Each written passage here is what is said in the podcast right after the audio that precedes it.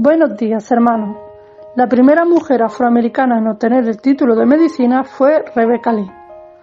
Ser doctora no le libró de ser menospreciada, ignorada, considerada insignificante y muchas veces humillada.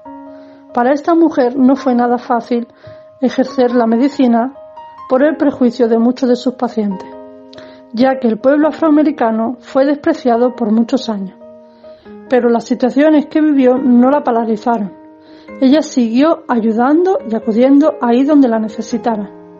Rebeca dedicó su vida a atender a aquellas personas que como ella habían estado en esclavitud, porque ella sabía que era la mejor manera de servir a Dios.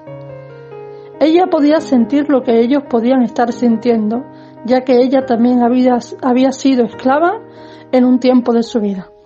En Colonenses 3, 23, 24 leemos, y todo lo que hagáis, hacedlo de corazón, como para el Señor y no para los hombres, sabiendo que del Señor recibiréis la recompensa de la herencia porque a Cristo el Señor servís.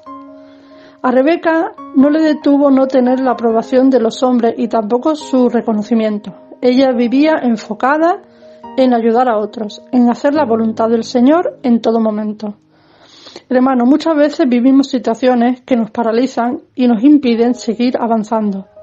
Vivimos en un mundo apartado de la voluntad de Dios, un mundo que en ocasiones puede hacernos sentir como a esta mujer se sintió. Pero no dejes de ayudar a otros, no dejes de hacer las cosas con excelencia porque lo que hacemos para el Señor lo hacemos. Bendiciones para este día.